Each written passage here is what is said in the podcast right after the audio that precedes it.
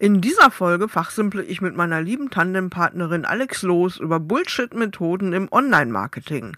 Alex ist Vertriebsspezialistin mit Marketing-Gen und schon seit 1989 selbstständig und hat in dieser langen Zeit wirklich alles erlebt, was man als Selbstständige so erleben kann.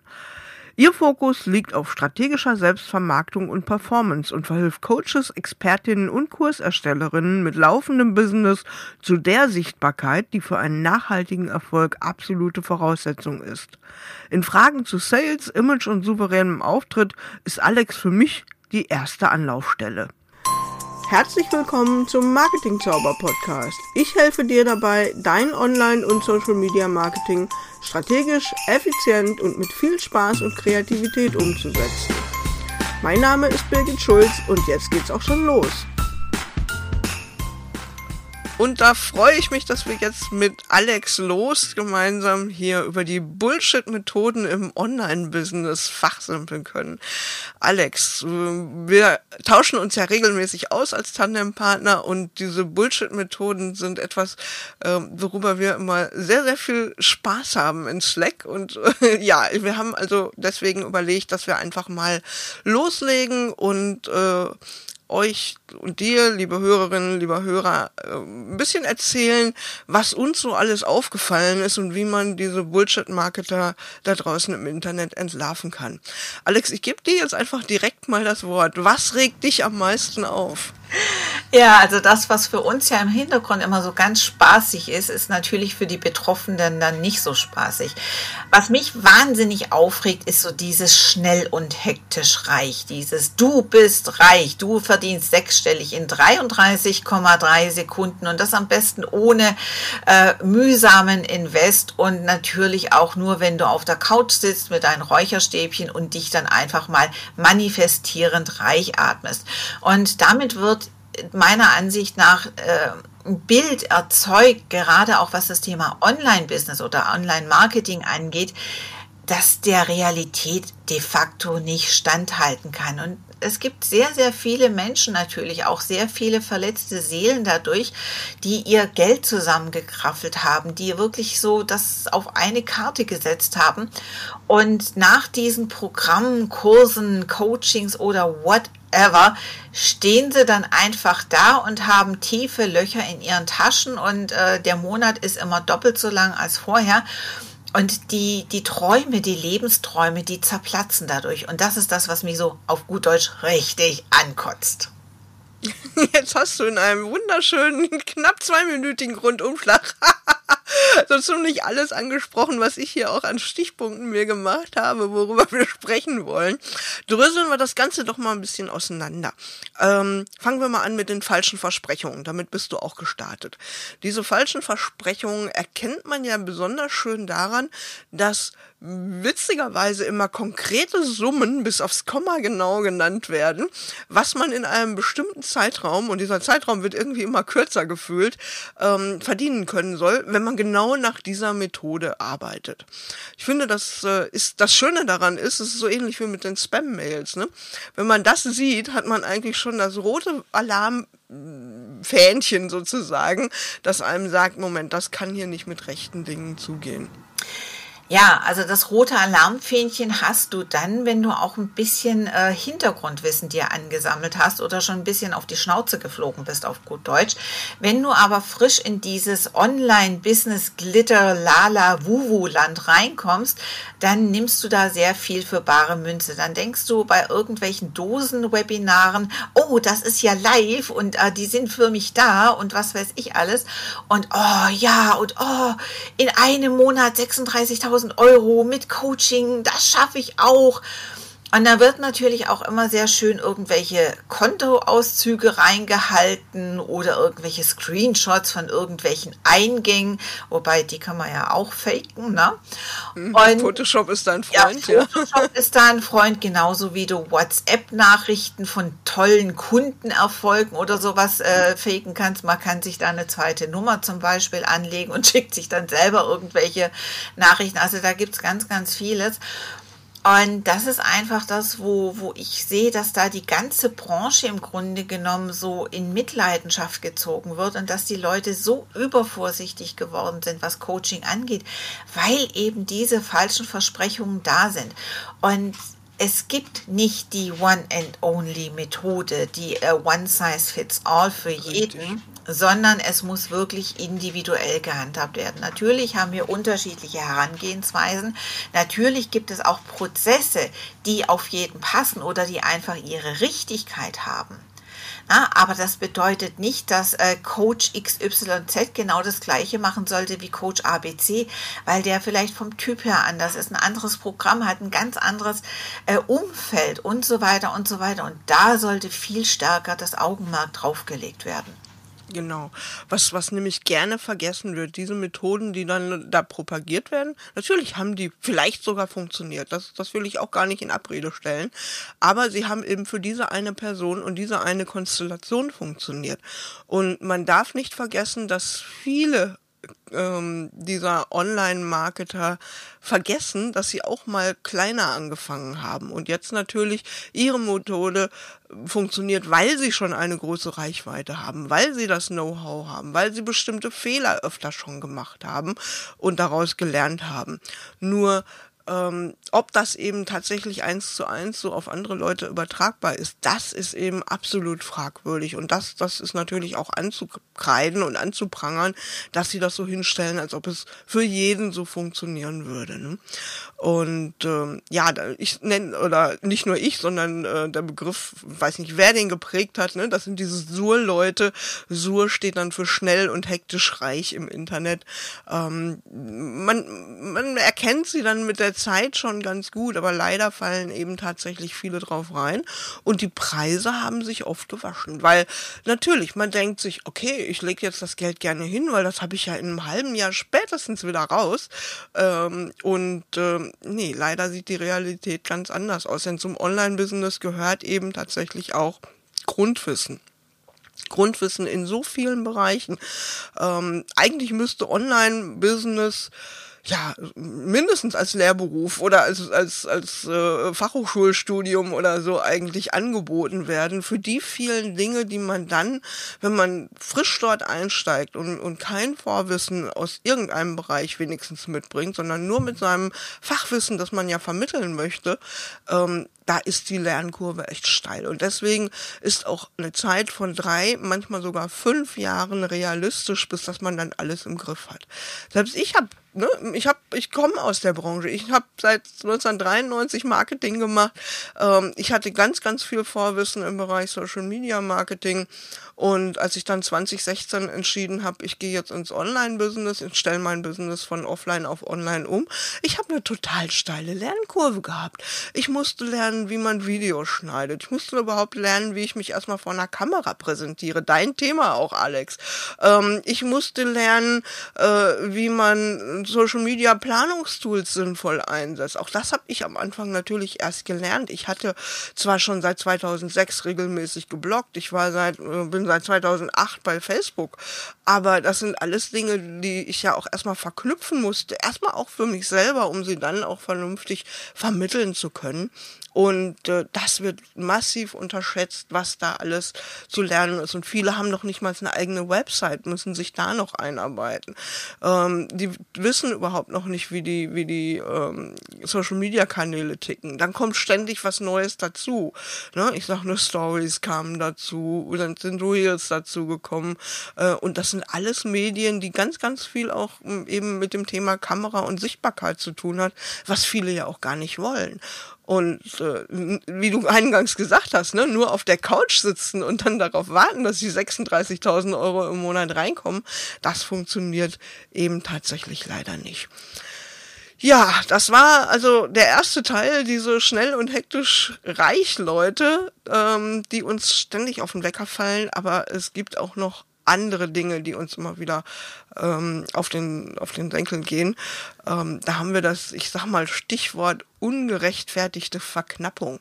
Das ist auch so ein Ding. Oh, Alex verdreht die Augen, das könnt ihr nicht sehen, aber das ist jetzt ähm, diese ungerechtfertigte Verknappung. Verknappung an sich ist natürlich nicht verkehrt. Und natürlich darf man mit Verknappung arbeiten, mache ich auch. Gerade wenn es mal ein Flash-Sale gibt, einen Rabatt gibt oder so, das ist ja ähm, unseriös, wenn man, wenn man da keine Begrenzung macht und, und die Begrenzung ist naturgemäß dann vor allen Dingen auch zeitlich. Irgendeine Bedingung für einen Rabatt muss man dem Kunden äh, geben, sonst äh, ja, sonst wird man zum Praktikerbaumarkt mit 20 Prozent auf alles außer auf Tiernahrung alle sechs Wochen. Ja? Aber man muss natürlich gucken, welche Verknappung ist jetzt schlecht oder falsch. Und äh, das, das ist so ein Ding, das, das geht mir immer auf den Senkel, wenn ich dann sehe, dass da, weiß ich nicht, eine, ein E-Book, das absolut skalierbar ist und dass man beliebig oft rausgeben kann, ähm, dass da angeblich nur 200 Exemplare oder so von da sind. Ne? Hm, ja. Ja, das ist, äh, die Leute haben, stelle ich fest, sehr häufig wahrscheinlich das Buch von Roberto Gialdini gelesen, äh, Persuasion, und nehmen das dann natürlich für bare Münze und wenden dann diese ganzen, diese kognitiven Verzerrungen oder auch die mentalen Trigger, die ja aus der Verkaufspsychologie oder vielmehr auch aus der Verhaltenspsychologie herkommen, wenden sie dann sehr, sehr gerne an. Und wie du schon gesagt hast, ein E-Book ist skalierbar. Das ist im Grunde genommen, man erstellt das einmal und das ist dann ständig verfügbar. Und genauso nervig finde ich es dann, wenn man sagt, okay, ich mache jetzt einen Online-Kurs, der nicht betreut ist und da gibt es aber nur zwölf Plätze, wo ich sage, ah, okay, also Entschuldigung, aber der ist nicht betreut. Das heißt, ähm, es kommt gar nicht dazu, dass zu viele Leute auf einmal mit dabei sind und die Betreuung wollen. Wieso sind dann nur 20 Plätze? Und dann einen Tag, meistens dann einen Tag später, ja, weil so viel Nachfrage war, machen wir nochmal den Open Card und lassen nochmal ein paar Leute mit dazu. Und da merke ich dann immer, Kinas, hört auf, mich zu verarschen. Genau also das, das sind so die Dinge, wo ich einfach auch immer sage, dass das kann doch jetzt irgendwie nicht sein. Äh, und gerade dieses äh, wegen des großen Erfolges machen wir jetzt nochmal den, äh, gerade wegen des großen Erfolges, ich denke, voll ist voll, ne? Also das, das widerspricht sich ja auch total in sich, ne? Also nichts bei einem betreuten Online-Kurs, bei, bei Dingen, die die Zeit von uns oder, oder eben von dem jeweiligen, der das Angebot macht, erfordert, das ist eben tatsächlich nichts unbedingt skalierbar, aber ähm, Selbstlernkurse oder ähnliches ähm, oder eben diese E-Books, mit denen ich gestartet bin, ähm, das sind immer Angebote, die sind so Halbseiden. Hm, da hat immer ein Geschmäckle bei. Ne? Ja, wie der Schwab sagte, Geschmäckle. Mhm. Na, und was mir zum Beispiel, vielleicht hast du das oder du hast es bestimmt auf deinem Zettel, du hast das bestimmt als Stichpunkt mitgebracht, aber das ist was, wo ich immer wirklich so die hochgerollten Zehennägel kriege und wo mir so die Galle langsam ein bisschen bisschen den Hals hochwabert. Ich weiß nicht, ob das medizinisch geht, aber ich stelle mir das so vor. Das ist das Thema. Ja, wenn du nicht bereit bist, das ganze Geld in dich zu investieren und bereit bist, einen Kredit aufzunehmen und einen Hamster zu verpfänden, dann, meine Liebe, dann hast du das falsche Mindset. Mm, genau. Ja, es steht auf dem Zettel in etwas anderer Form. Aber erzähl du erstmal, führ das mal ruhig ein bisschen aus und dann komme ich zu dem, was ich auf dem Zettel stehen habe, was genau dazu passt. Ja.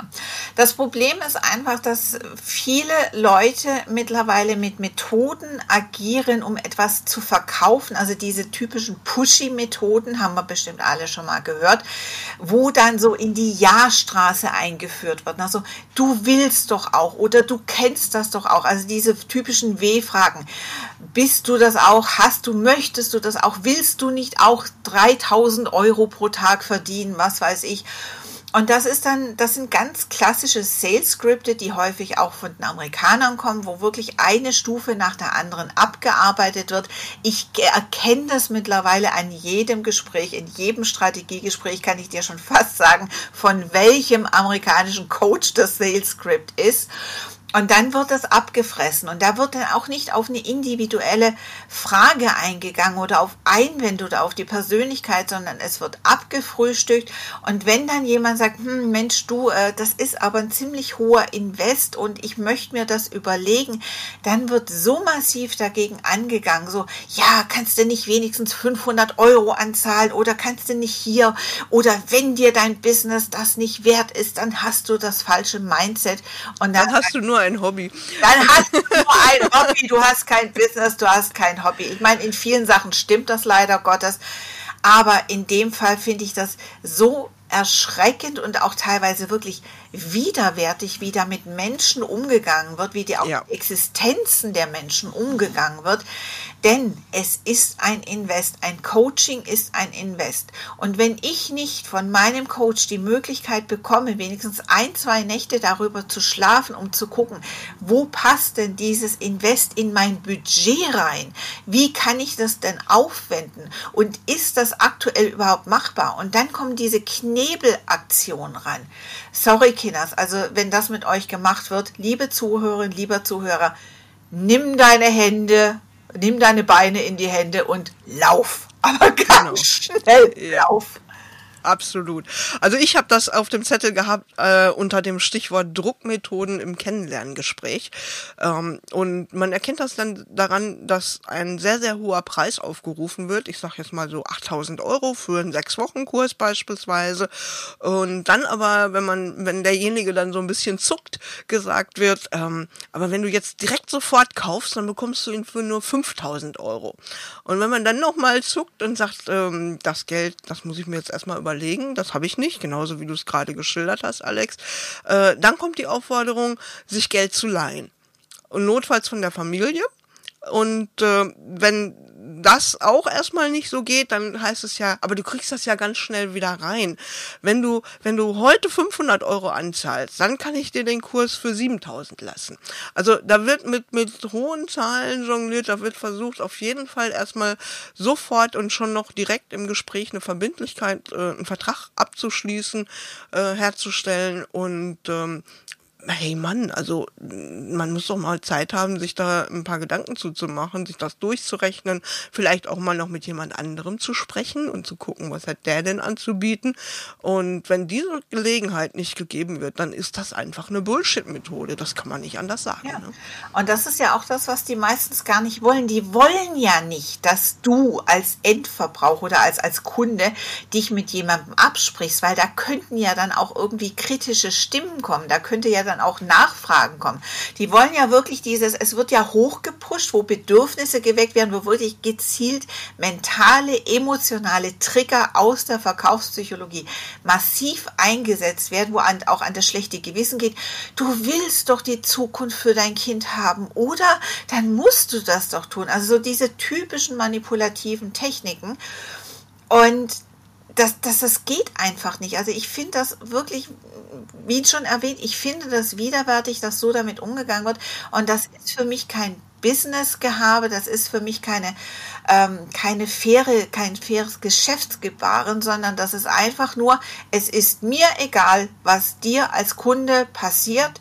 Es ist mir egal, ob du dich mit deinen Freunden, deiner Familie überwirfst, weil du Geld leist, was du vielleicht nicht mehr zurückzahlen kannst und dann nachher dastehst und pleite gehst. Hauptsache, mir geht's gut. Und das ist das, was ich so kritisch sehe und warum auch so die ganze Coaching-Gesellschaft immer mehr mehr so in Misskredit kommt. Mhm, absolut. Also es, es gibt ja schon massive Überlegungen, auch den, den ganzen Coaching-Bereich zu reglementieren. Und da kommt es natürlich her. Ne? Also nicht von, von Leuten, die wirklich äh, ganz, ganz ehrlich coachen oder beraten. Äh, und davon gibt es genug. Ne? Also es ist ja nicht so, dass jetzt alle diese, alle diese Methoden drauf hätten, die wir jetzt hier schildern. Im Gegenteil, das sind ja eigentlich nur sehr, sehr wenige Leute, die aber dann die ganze Branche und das ganze Online-Business als solches auch eben in Verruf bringen. Und das ist einer der Gründe, warum ich auch heute mit Alex hier darüber sprechen wollte, äh, um diese Methoden mal ein bisschen, ein bisschen bekannter zu machen. Weil wir haben mit solchen Leuten tatsächlich eben schon gesprochen. Teilweise eben einfach auch, weil, weil, also ich war auch am Anfang 2015, 2016 neu neugierig, wie läuft denn das Online-Business ab, habe mir solche Termine gemacht und es hätte mich fast davon abgehalten, ins Online-Business zu gehen, weil ich gesagt habe, wenn ich so agieren muss, das kann ich nicht, das mache ich nicht, dann kann ich mich morgens nicht mehr im Spiegel angucken. Ähm, und dann nach und nach aber festgestellt habe, Moment, das ist ein ganz besonderer Menschenschlag, das sind ganz besondere Typen und das ist nicht pauschal mit dem Online-Marketing oder Online-Business ähm, über einen Kamm zu scheren. Was da auch gerne gemacht wird, äh, ist der nächste Punkt auf meinem Zettel, das sind die gefakten Testimonials. Es ist wieder schön, dein Gesicht zu sehen. Schade, dass wir es doch nicht aufnehmen. Wäre eine tolle YouTube-Folge geworden. wir machen einfach noch mal etwas zusammen. ja, das ist so diese typischen Testis. Also äh, es, ich kenne einige Coaches und Coachinnen, however es auch ausgesprochen wird, die wirklich ganz massiv von Leuten, die frisch dabei sind in ihrem Programm, Testimonials, also wenn, wenn so dieser Hype noch da ist, wenn das Wohlwollen der Teilnehmer noch da ist, fördern die Testimonials ein, also wirklich auch brachial dann teilweise. Und die, diese Testis, äh, das sind teilweise schon echte Menschen, auch mit den richtigen Links zu ihren Websites. Aber diese Testis, die werden dann überall wiederverwendet, egal zu genau. welchem Kurs, egal ob das jetzt das Programm war oder sonst irgendwas. Und äh, das ist das natürlich auch, wo dann Aussagen getroffen werden. Häufig werden die auch vorgeschrieben, wo es heißt, hey, ich schreibe das jetzt und dann setze ich dein Bild dazu. Und was kritisch ist, wenn nur A, B aus X, Y, Z oder Lina Z aus Haste, nicht aus Buxtehude. Also wenn ich nicht mit meinem vollen Namen hinter meinem Coach oder hinter meinem Trainer, Berater, Kursersteller stehen kann, dann stimmt doch auch das Testimonial nicht, ist zumindest meine Ansicht. Da darf mir gerne jeder oder jede widersprechen, aber ich sehe das so, wenn ich ein Testimonial habe, das zum Beispiel auf einen alten Kurs ist, dann nehme ich das nicht für einen neuen Kurs. Auch wenn die Kundin zum Beispiel gar nicht mehr bei mir ist oder sonst irgendwie oder wenn es irgendwie anders auseinandergegangen ist. Und ich sehe das so häufig bei Kolleginnen und Kollegen, die packen dann 150.000 Testis rein, die überschwänglicher sind als sonst irgendwas, wo ich denke, oh meine Güte, da ist jetzt der rote Teppich ausgerollt und die Straßen sind mit Gold gepflastert. Na, das muss ja der Supercoach sein.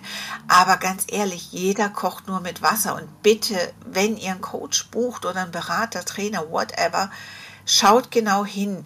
Lasst euch Zeit, sprecht mit demjenigen. Also wenn kostenlose Gespräche irgendwann mal äh, als Beratungsgebühr deklariert werden, auch nicht gut. Also das Kennenlerngespräch sollte gratis sein und die Testimonials sollten meiner Ansicht nach auch nachverfolgbar sein, dass man dann auch diejenige anschreiben kann und sagen kann, hey, du warst doch da, wie ist es denn da? Ja, also ich, hm, ich sag mal, letzteres sehe ich ein bisschen bedingt. Es kommt natürlich darauf an, welches Thema der Coach hat. Ne? Wenn es also äh, ein Coaching ist, das sich um das Thema Stalking dreht oder ein Coaching, ne? also so, so diffizile Themen, äh, die, die extrem persönlich sind, da erwarte ich kein Testimonial mit Bild und vollem Namen. Das ist zum Kundenschutz oder Klientenschutz natürlich völlig klar, dass dieser Coach dann nicht die Leute ins Rampenlicht stellt. Das, das finde ich auch völlig in Ordnung. Ähm, ähm, aber man merkt es den Testimonials auch dann an, ob die echt sind oder ob die von dem Coach selbst verfasst wurden oder von, von Freunden oder Bekannten mal eben. Ähm, man merkt es einfach an der Tonalität, an der Wortwahl, an der Länge, äh, an der Art, wie formuliert wurde. Ein echter, authentischer Kunde formuliert in der Regel einfach anders. Ähm, aber ich sag mal jetzt so wie in meinem Falle oder bei Alex oder so, bei uns wird man immer nur Testimonials finden mit Bild, mit vollem Vor- und Zunahmen, gerne mit Link zur Website und das sind dann eben auch authentische Aussagen. Ich belasse tatsächlich auch Testimonials von ehemaligen Mitgliedern auf meiner äh, Landingpage. Solange die nicht sagen, nimm mich bitte raus, dann ist natürlich selbstverständlich. Aber das sind ja auch Momentaufnahmen, die, die äh, korrekt waren, beziehungsweise eben teilweise äh, gerade von meinen Mitgliedern erst, bekomme ich erst die Testimonials, wenn sie gehen. Das ist ganz interessant. Also während sie noch Mitglied sind, äh, möchten sie das vielleicht nicht so ganz gerne, aber wenn sie dann sagen so, ähm, ich bin jetzt äh, ich brauche den Zirkel nicht mehr. Ich habe das, was vom, vom Marketing-Zauberzirkel bekommen, was ich haben wollte. Ich kann jetzt alleine gehen, ich kann jetzt fliegen und jetzt habe ich auch den Mut dazu zu stehen, dass ich da Mitglied war.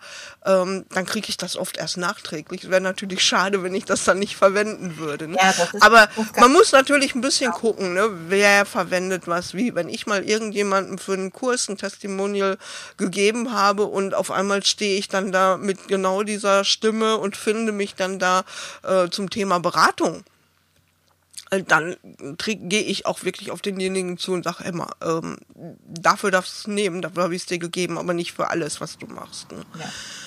Ja, und genau das, das meinte ich auch. Also ich habe mich natürlich vorhin auch wieder ganz stark auf unsere Branche bezogen, was das Marketing angeht und bin da allerdings auch absolut bei dir. Also alles, was, wie du gesagt hast, egal ob Stalking ist oder ob es Partnerschaft ist oder wenn es um äh, Gender-Themen geht oder sowas, wo auch wirklich eine Angriffsfläche dann geboten wird, ne, wenn man öffentlich rausgeht, da ist es natürlich eine andere Sache. Aber gerade wenn es in unserer, in unserer Bubble ist, ja, in unserer Marketing-Bubble oder in unserer äh, Sales Bubble, da darf es dann auch wirklich nach außen gehen, weil ich möchte ja auch nachweisen können, hey, ich habe geholfen, dass der oder diejenige einen Erfolg gehabt hat und dann darf man da auch gerne nachfragen. Und wie du auch gesagt hast, also ich habe auch heute sogar tatsächlich äh, noch ein altes Testimonial entdeckt auf einer Seite von mir, wo ich jetzt auch rausmache, weil das von 2018 ist und gar keinen Bezug mehr zu meinen heutigen Produkten hat. Und deswegen auch, also wenn, wenn selber Testis genutzt werden, Überprüft die auch. Ist es überhaupt noch relevant? Passt es überhaupt noch? Schreibt notfalls, auch wenn ihr das selber macht, gerne mal die Kunden erneut an und sagt, hör mal zu, ähm, ich würde das gern weiterverwenden. Ist das nach wie vor noch okay? Also einfach die Rücksprache haben. Und daran sieht man das dann auch, wenn alte Bilder sind oder wie Birgit so schön gesagt hat, wenn so die Tonalität, wenn so ein Test, die genauso klingt wie das vorherige, man merkt es ja, diese Tone of Voice, wenn, wenn das gegeben ist, dann hat das meistens der Coach vorgeschrieben oder der Anbieter vorgeschrieben und verwendet das einfach mehrfach. Genau. Ja, ich habe noch einen Punkt auf dem Zettel. Alex, hast du noch mehr? Also spontan fällt mir nichts ein, wahrscheinlich wieder, wenn ich mich irgendwann über irgendwas aufreg und dir dann schreibe. genau, da müssen wir mal Teil 2 machen. Ähm, nee, was ich noch auf dem Zettel habe, ist, dass die Methoden, die empfohlen werden. Also angenommen, man hat so einen, einen Berater, dann einen, einen Coach gebucht und dann werden Methoden empfohlen, die auch nicht so ganz koscher sind. Zum Beispiel die Empfehlung, geh doch einfach in fremde Gruppen und hol dir da die, die Kontakte. Ne? Also natürlich kann man sich, wenn man in einer Gruppe ist, mit den Leuten dort verbinden. Das ist völlig in Ordnung. Aber es gibt wirklich Coaches, die empfehlen, geh rein, kontaktiere alle Mitglieder per PN und, und akquiriere über PN die Mitglieder in einer bestimmten Gruppe. Das mag sogar dann noch okay sein, wenn das so eine, so eine ähm, Interessentengruppe ist, die sich einfach mal so ein paar Leute gefunden haben. Ich sag mal sowas wie äh, die Zeichengruppe, in der ich auch Admin bin, Everyday in May, da wird jeden, Mo jedes Jahr im Mai werden da äh, 31 Motive gezeichnet. Da hat keiner ein wirtschaftliches Interesse dran. Und wenn man jetzt sagt, oh, das ist cool, da, da sind Leute, die, die äh, haben sich einfach nur zusammengefunden und das ist genau meine Zielgruppe, dann finde ich das noch nicht mal verwerflich.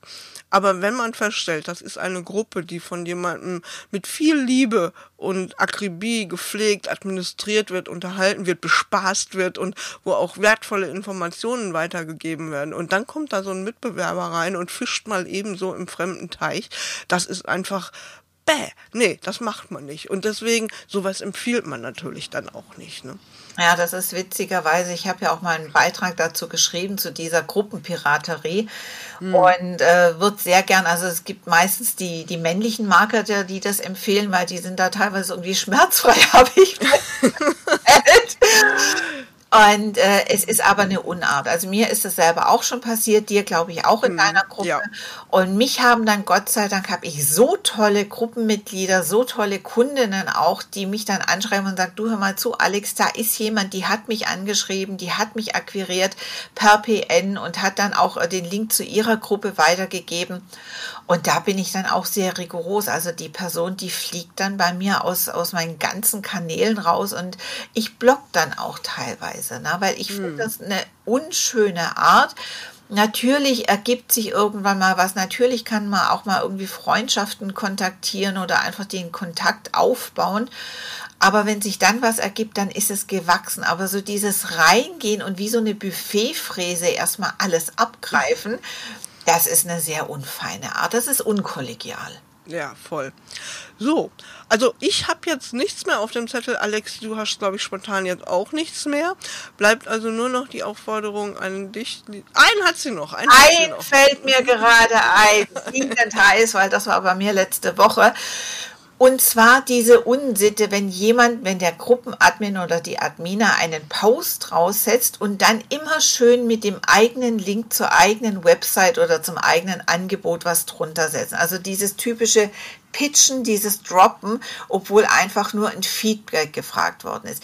Ihr Lieben, mhm. wenn ihr in Facebook, Sing oder LinkedIn-Gruppen seid, bitte macht das nicht. Das ist sehr unschön, das ist unfein. Es gibt immer Werbetage, wo man das machen kann.